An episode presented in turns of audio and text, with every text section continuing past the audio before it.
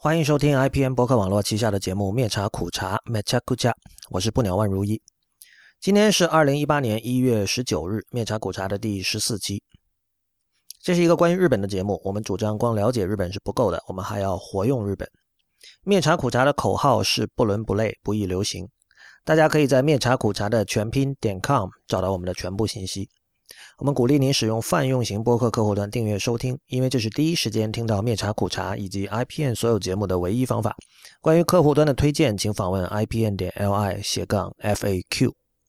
这个上期关于 El Gulo 和大正时代的这个节目播出之后呢，我有一次在书店里，呃，是一个卖英文书为主的书店啊，虽然书店本身在东京，呃，我就翻到了一本书，这个书本身其实不太重要了。呃，我觉得价值也不高，所以我其实发图的时候没有提。有有人来问哈，这里顺便说一下。但是这个书的开头呢，引了一段王尔德的话，就是英国作家王尔德哈。我们知道这个人跟就是有很多作家是那种很多人未必读过他的书，但是他名言特别多，就特别适合发周究会馆、发微博。有有一类作家是这样。王尔德这里就有一句话，他说叫 "The whole of Japan is a pure invention. There is no such country. There are no such people." 日本整个都是纯粹的空想、架空的，是完全是被发明出来的一个地方。地球上并没有这个国家，地地球上也并没有日本人啊，直译就是这样。我觉得这话说的很有趣，我就发到了社交网站上，然后。后来我想了一下，可能会引起误会，因为这个他和 L 咕噜大正那期的面茶果茶前后脚嘛，而且当然我在这个节目里也反复的强调哈，包括我在社交网站上也讲说，我比如说我说我承诺绝对不会还原给你一个真实的日本，因为这是很多现在关于日本的自媒体账号喜欢强调的一句话，这个跟本节目的宗旨是正好相反的哈。本节目承诺的是永远带你戴着双重的有色眼镜来看日本，就是我作为一个中国人用。英文世界的视角来看日本，呃，我当时看到王尔德的这句话，我就把自己的这个理念吧，所谓就带入进去了。但是其实王尔，我知道王尔德他说这个话的意思，其实更多是从东方主义的理论的角度去理解的，就是说，其实西方人对于日本的认知是一种想象啊，就是这个萨义德在《东方主义》那本书里就讲的这个概念，就是说，其实东方是一个。被西方人在脑袋中构筑出来的概念，他们构筑的东方跟真正的东方没有关系。那么，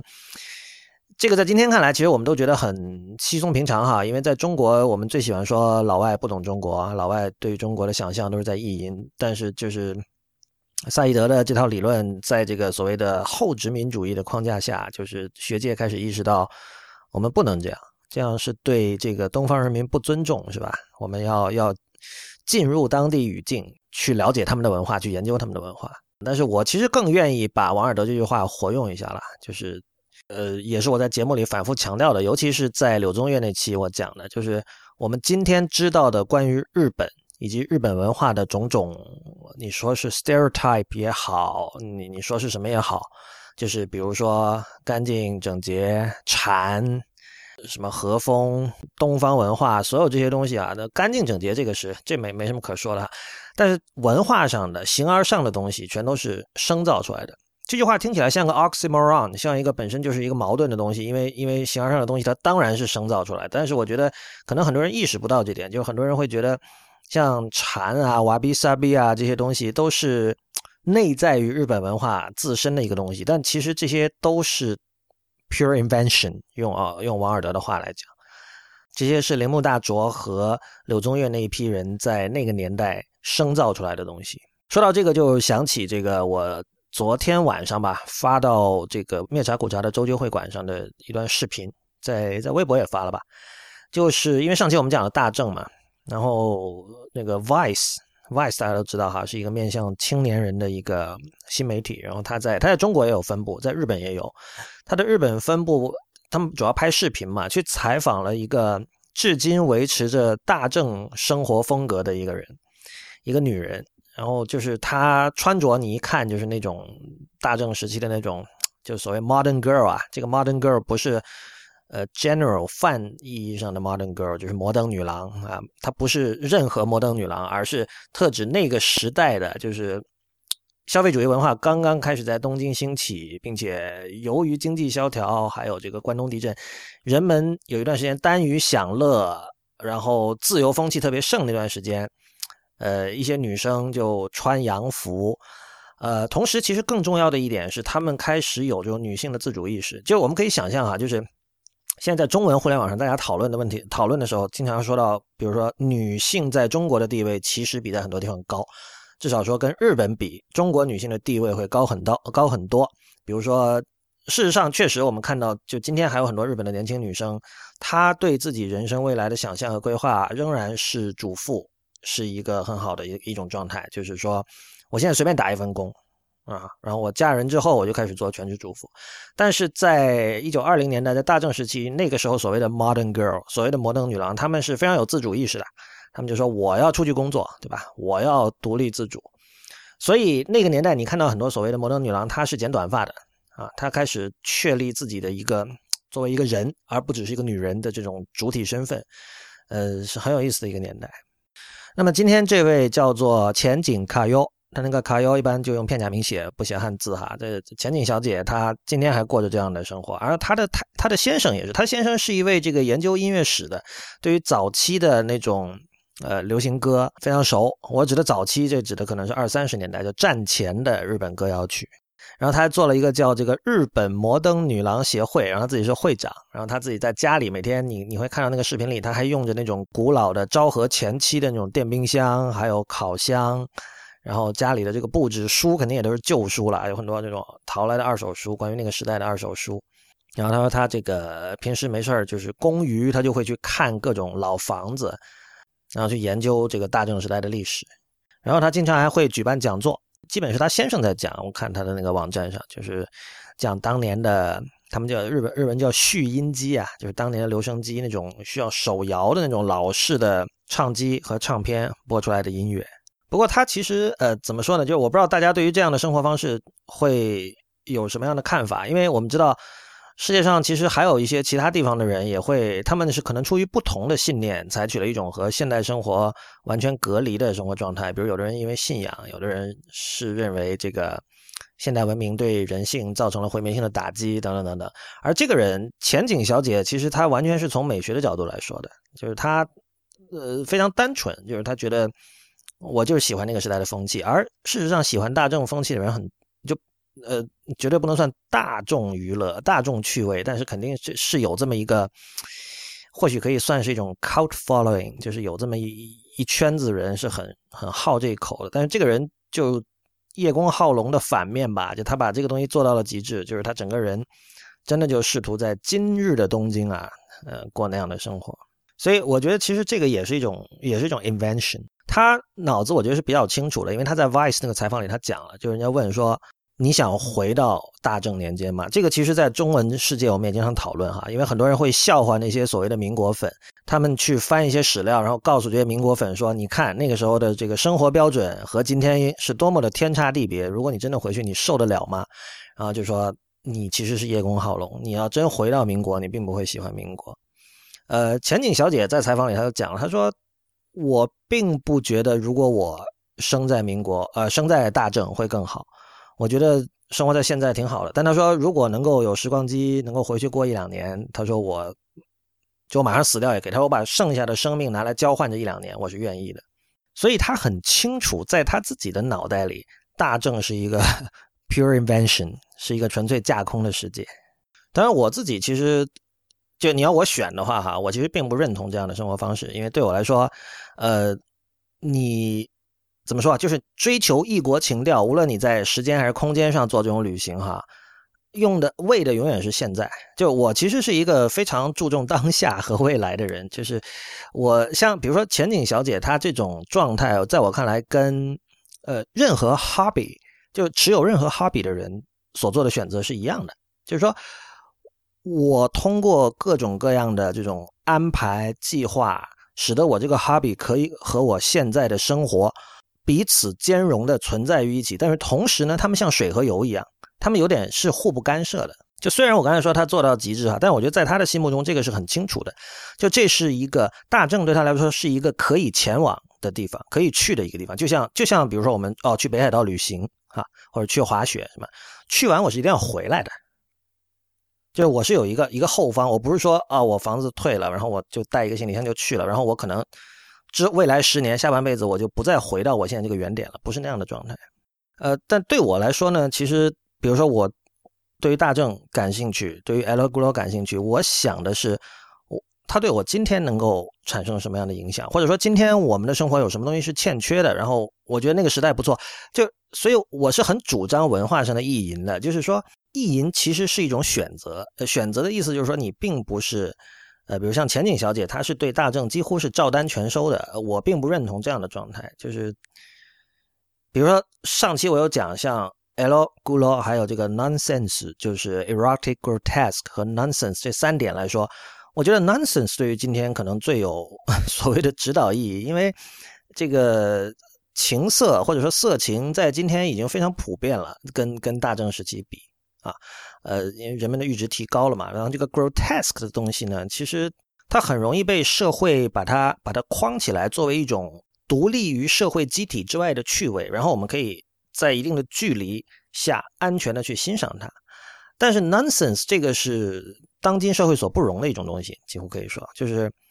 呃，如果没有理性，没有数据，你做事情要是没有能够说得通的道理，或者说你不能够做成本核算以及以及收益核算，很多时候这些事情你做来就会觉得和这个时代格格不入，呃，这是我不喜欢的地方，而这个是 L g l o nonsense 里面的这个 nonsense 可以帮助我们的地方。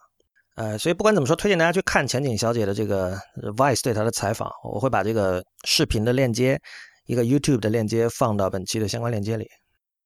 好了，呃，本期的内容应该说是比较轻松的，因为它其实是我过去两年脑中想的一个课题。呃，它只是一个现在现在只是相当于一个假说这样的状态，我并没有进一步的去探究它。但我很希望我有时间，或者比如说听到了，如果觉得。对这个课题也有兴趣，愿意研究，我也是很高兴的。呃，这课题跟刚才讲的王尔德说的话其实还有点关系，就是我暂时把它称之为昭和晚期的日本主义。这个昭和晚期可能不是特别准确，因为就是事实上，我觉得这个我我这里所定义的这个日本主义的影响，其实一直延伸到了昭和年代结束之后，因为昭和是一九呃一九八九年开始是平成嘛，所以一直到九零年代。二十一世纪就开始，可能慢慢就不太明显了。但是九十年代应该还是有的。但是如果我说，呃，昭和晚期和平成早期的日本主义，这个就有点啰嗦了，就暂暂时称之为昭和晚期的日本主义。呃，首先说一下什么是日本主义啊？日本主义就是英文叫 Japanism，它其实是从它是一个法国人发明的概念，所以它一开始是法文，就是 Japanism，J A P O N I S M，后面加个 E，啊，但是在英文里就是 Japanism。那么这是一个十九世纪末的美术上的潮流，因为那个时候，首先我们知道这个一八六八年明治维新嘛，然后虽然在德川时期，就是明治维新之前的是那那几百年，呃，我们现在称之为锁国了，就是但是事实上还是有一个小港口的，大家这个就了解历史的应该知道，在长崎那边有一个小港口是可以主要跟荷兰那边有各种贸易往来，所以也有一些日本艺术很少的分量就是流到了西方，但是。显然，为明治维新之后，这个日本艺术往西方走，以及这个西方的东西往日本来，就变得非常的量就大了很多，非常的活跃了。所以，慢慢的，西方的艺术家开始呃所谓发现了日本的美术，那主要可能就是指浮世绘啊等等这些东西。然后，这些日本美术也对当时的西洋的美术发生了影响。然后，这个在历史上就把这样的一种一种潮流或者一种影响叫 Japanism。日本主义，但是主要受到这个日本主义影响的画家，包括有像梵高、德加这种鼎鼎大名的画家。我记得去年还是前年吧，在旧金山的那个亚洲美术馆，还有一场就是讲日本艺术是怎么影响了梵高的画的一个展览。这个展览好像去年在东京也做过，不过这两场我都错过了。不过呃，这不是我们今天的主题啊。这个 Japanism 我也只是知道有这么一个现象，其实是它具体是怎么影响的，以及。就就是比如说谁的什么作品受到了什么样的影响，我并没有仔细去研究过。但是我近年渐渐觉得，就这种影响其实后来又发生过一次。嗯，就大概一百年后，就这这次就是其实主要是大概从一九七零年代开始，一直到平成的早期。呃，我之前就这个话题我列了一个小小的提纲，今天我就把这份提纲里的内容跟大家分享一下，就相当于把这个这个 idea 抛出来，看看大家有什么意见或者有什么想法，都可以一起讨论。嗯，这里提到的很多作品，其实都对我本人对日本的看法，呃，造成了不小的影响吧。他们之间的顺序其实也不是很重要，就是现在我回想起这些作品，虽然我大致可以记得我是哪年看到这本书或者哪年接触到这个作品的，但是，呃，所有这些东西现在在我脑中像是一个平面，他们是同时的向我压过来，然后让我意识到了这其中的影响。这个可能我首先想到的是这个建筑师库哈斯。呃，还有这个当代艺术策展人，国内人称小汉斯的 Hans Ulrich Obrist 这个人，他们两个编的那本叫《Project Japan》。呃，这本书其实有中译版了，但是它好像不是特别容易买到。那这是一部应该说是口述历史，就是这两个人，呃，多年来吧，就因为他们肯定都经常在世界各地跑嘛，然后在日本的时候就采访了很多，主要是日本的这个所谓叫新陈代谢派的。六七十年代的新陈代谢派的建筑师，包括像黑川纪章啊、菊竹清训啊，还有像滇文彦啊，滇就是木字旁一个真实的真那个字，日文读 maki 那个字，就这一批人。当时我印象最深的是黑黑川纪章，因为我就觉得库哈斯在采访他的时候有没有一种感觉，就是他自己做的事情，其实黑川在七十年代都做过了。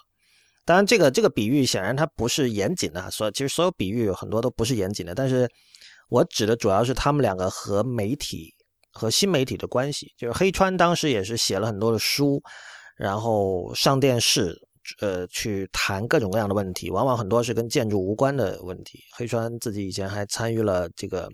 呃这种类似艺术电影制作会这样的组织，还办过这种艺术电影的杂志啊等等。用今天的话说，可能很多人对如果对这样的一种职业生涯感到不满的话，会称之为不务正业的建筑师。那黑川纪章可以说是一个先驱了。这里的问题其实很有趣，因为这个新陈代谢派建筑，我个人看法哈，我觉得基本上可以被视为一个失败了的建筑运动。因为那个他最有名的那个遗迹就是东京的那个中银塔嘛，黑川自己设计的那个，就是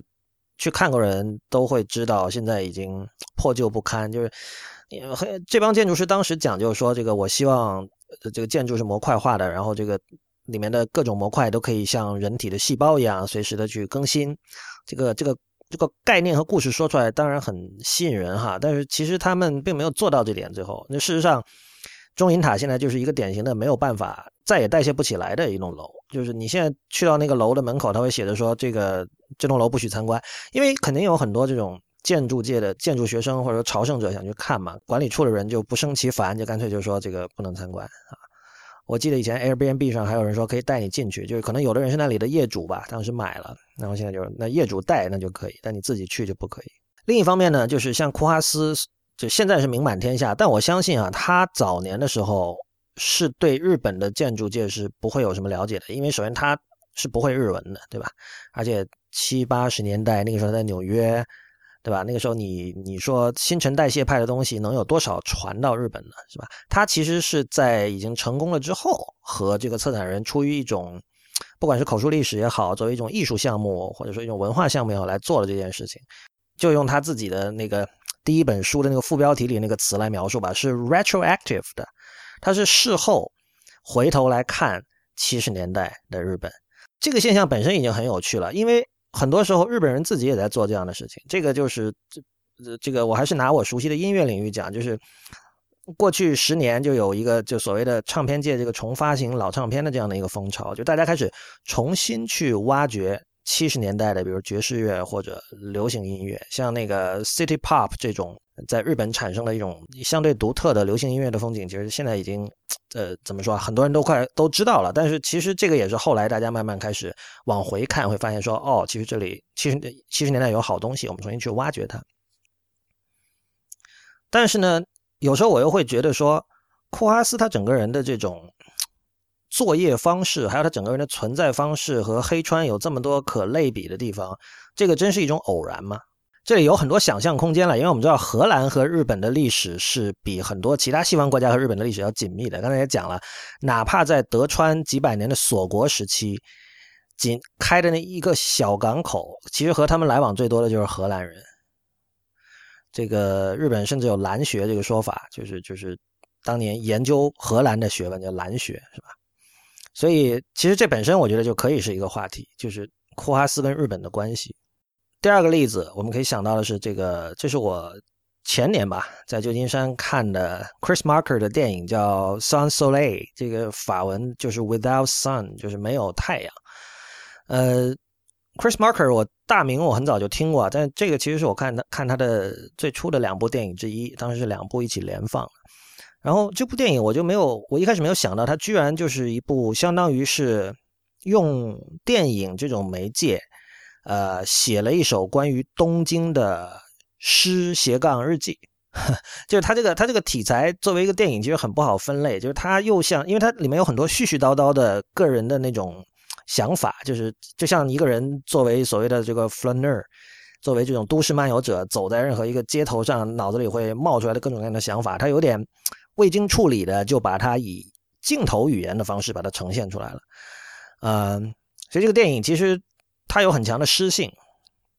然后里面有我记得有几个呃印象非常深刻的镜头吧。一个就是我们我就意识到，因为这电影是八三年的，然后我意识到原来八三年的时候，东京的地铁还是人工检票的，就有一个人站在那个闸机口收票的，不就就跟现在就是完全不可同日而语啊。然后还有一个，他拍了一个这个街上的这个游戏厅。也不是游戏厅了，反正一个商场门口有个游戏机，那个游戏机是个打地鼠的游戏，大家都玩过嘛，就是有很多个洞，然后上面总有地鼠冒出来，然后他拿锤子去打。但是令 Chris Marker 这个法国人感到大大的惊讶的是，那个每个地鼠上都写着什么部长啊、科长这样的名字，然后他说，好像说那个叫部长的那个头已经完全光了，还上面就是有显很明显有明显的这种磨损的痕迹，说明他被打的力气最大，就可见这个。上班族的压力是多么大，就是要狂狂揍部长，然后还有一个等身大的肯尼迪总统，就一个机器人了，然后穿着西装，整个做的都很像，但是没有蜡像那么像，但其实也很像了。然后他一边在那机械的旋转身体，一边在那唱，在那是他是把肯尼迪那句很有名的话，就是说不要问国家为你做了什么，要问你能够为国家做什么，把这句话编成了一首歌，然后唱出来。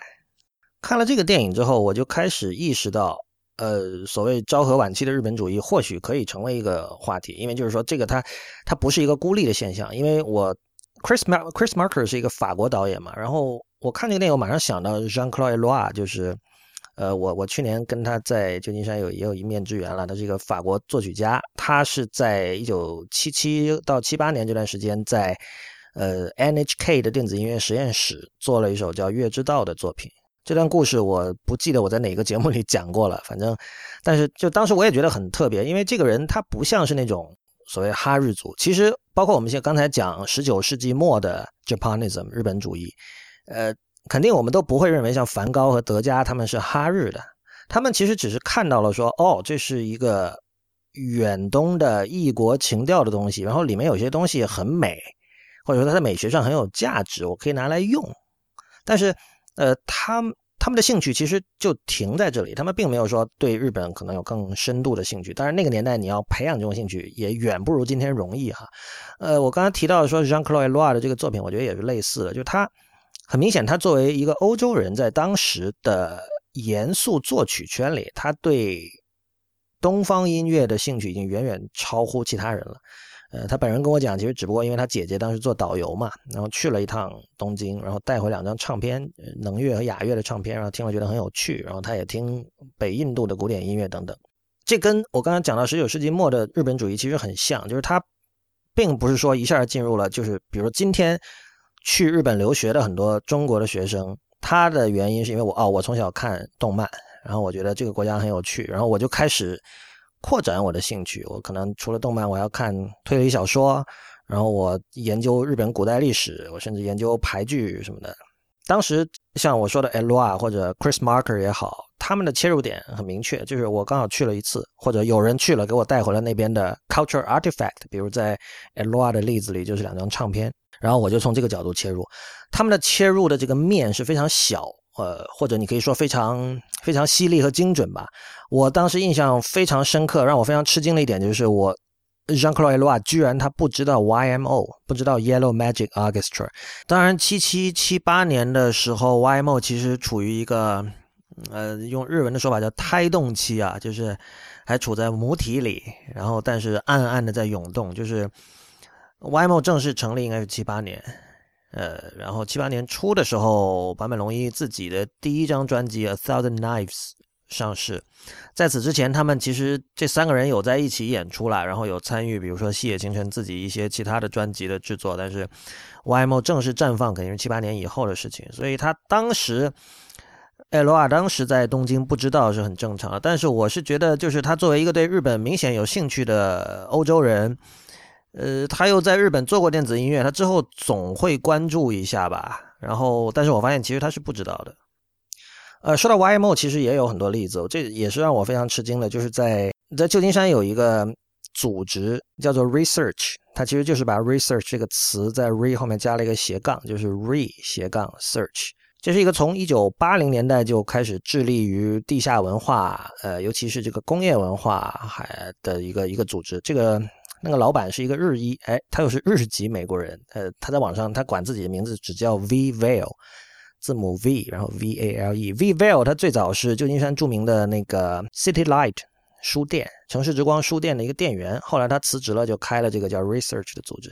他们出版过很多在这个地下文化圈非常有名的杂志。然后我在其中一本上看到了，就是七十年代末著名的工业音乐团体 Throbbing Gristle，国内有时候翻译成悸动软骨哈，Throbbing Gristle 的这个成员。然后除了那位女性以外，其他三个人都穿着 YMO 的 T-shirt。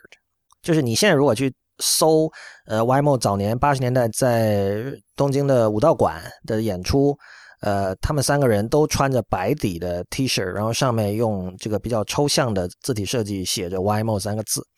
然后我看到 Throbbing Gristle 的人穿这个 T-shirt，我非常的吃惊啊，因为这两支乐队的风格是截然不同的。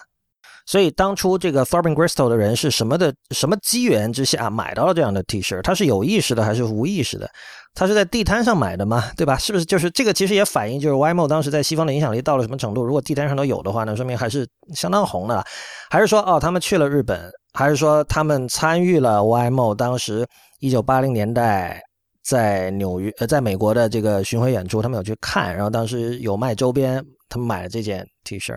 然后他们又为什么愿意穿着这样的 T 恤来来摆拍这样一张照片？因为那个照片显然是那张照片是很有名的，经常出现的，你现在很容易搜到的。照片的链接我也放到本期相关链接里吧。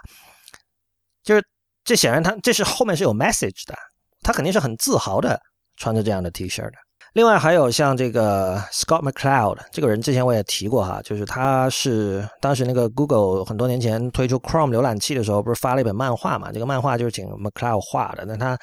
比较有名的作品是有一本叫 Understanding Comics，就是相当于这个这个人被称为所谓漫画理论界的麦克鲁汉，就是他花他用漫画的形式来解释了漫画是这种艺术形式背后的很多理念，就是这开山之作了，属于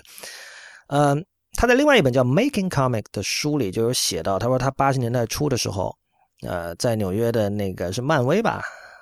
呃，打工。但是他说他每天中午都会走几走一段，就走到不远的那个 Kinokuniya，就是记忆国屋书店的纽约分店，去那边去看日本的漫画。然后他说，那这日本的漫画家用了各种各样的手法，是我们美国的漫画家就没有在用的，所以我从那里学了很多东西。那么说到这个漫画的例子，其实还有别的例子，就是这个是我个人印象也是很深刻的，就是 Cable Sasser 和 Panic。呃，Panic 是一个一开始在 Mac 上面，后来在 iOS 上面开发软件的一家独立的高品质的软件公司，他们已经有二十几年的历史了。呃，那关于他们做什么软件，我就不介绍了，因为这不是这个节目的主题哈。但是这家软件公司它。首先，他是他是独立开发者，然后他在业界口碑非常的好，他们的东西，呃，在品质上还有这个设计上都是出类拔萃的。Cable Sasser 就是这个公司的创始人，他在二零一三年参加的参加美国的一个演讲活动的时候，他讲说他们当年做过这个《快魂》这个游戏的 T 恤。快魂如果就 PS 二时代的游戏吧，就一些老玩家可能记得，它是一个独立游戏，就是你去滚各种东西，一开始。你只是一个小人，但是你慢慢的，就是地上的任何东西你都可以滚，不管是铅笔、花，然后大的像牛啊、猪啊，甚至房子啊，到最后你整个星球都可以滚起来。就是游戏的机制非常简单，但乐趣无穷啊！我相信当年玩过人都会记忆犹新吧。反正 Cable Sasser 他们就很也很喜欢这个游戏，然后他当时就写信给快魂的开发者，说我们想做你们的 T 恤。这个是 Sasser 当时在演讲里说的话。We made T-shirts for our favorite video game, Katamari Damashi. We uh, this happened because we really liked the game, and we literally called up the company that made the game and had a meeting with the guy that makes the game. And fortunately, he is kind of weird, and he thought we were kind of weird, and so he's like, "Oh, sure, make shirts." And that was super awesome. I still see people wearing these shirts, and it's always cool to see that. 对，所以这样就做成了。 快魂的这个游戏的设计者现在是长居旧金山，我在那个周周会馆上有有关注他，他还经常发各种东西。然后还有很多例子，就这些例子其实就就单独一件小事看可能就很普通，但我觉得所有这些例子积累起来，呃，或许能够说明一些问题或者潮流。呃，还有个例子，我也是很晚才知道的，就是那个纽约著名的实验音乐人 John Zorn，他有一个唱片厂牌叫 Zardik，很有名，因为这个 Zorn 是是犹太人嘛，然后他 Zardik 这个厂牌也非常注意，呃，就是他的犹太身份，比如他有一个什么 Radical Jewish Culture 系列等等。但是我很晚才知道，原来 Zardik 的创始人里除了 Zorn，还有一个日本人，这个日本人叫山山和纪，他非常低调，你在网上搜不太到他的资料。嗯，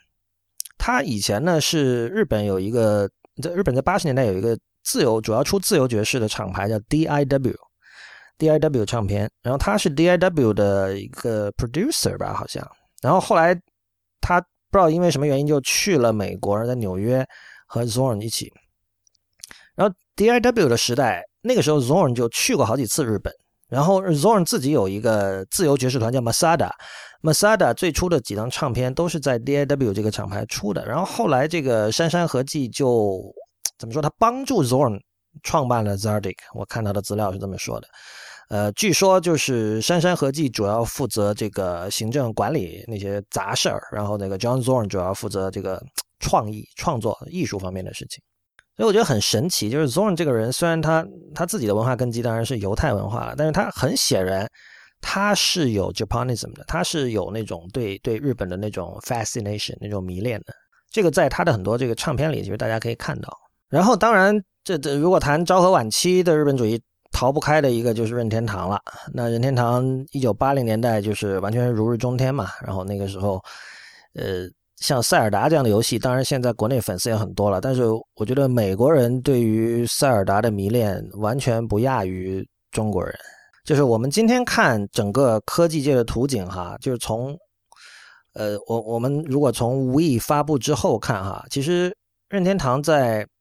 网上的跟这个游戏界、科技界相关的论述里，往往是一种，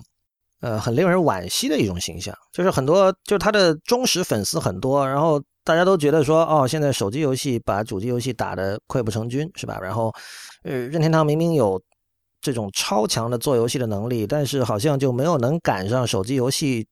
这这个趟。所以我们当时看到那个，就去年还是前年，马里奥是就是终于登陆了那个苹果 App Store，大家都还是期望很高的。但是现在看来，其实并没有赚很多钱啊，就不能算是一个商业上成功的一个一个案例。呃，所有这些东西，我觉得它是它肯定是有时代背景的。这个时代背景其实主要就是我之前也提到过的，呃，日本呃不美国六七十年代的整个这个 counterculture 运动，社会向左转之后就出现的这个呃文化上的大繁荣吧。它其实直接影响了那个时候的日本，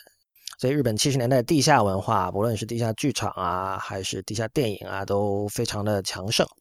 然后到了八十年代，其实美国开始变得保守了嘛。但是八十年代日本刚好又是一个这个这个泡沫经济正兴旺的时候，那个泡沫正吹得大的时候，所以那个时候这个日本在文化上也是非常繁荣。所以这里这个文化基因的这个传递方向路线是先从美国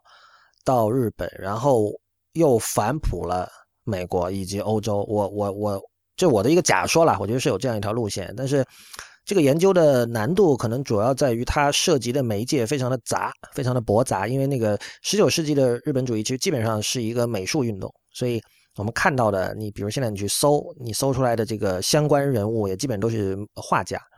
然后我们看到的呢，也多少多数都是他们，比如说采取了从从从浮世绘那里呃学到了某种特殊的构图方式啊，或者是更直接的，在这个画面的内容上，他直接画了，比如说日式的服装，比如穿着和服的人，或者这种日式的某种精致的家具或者摆件或者什么。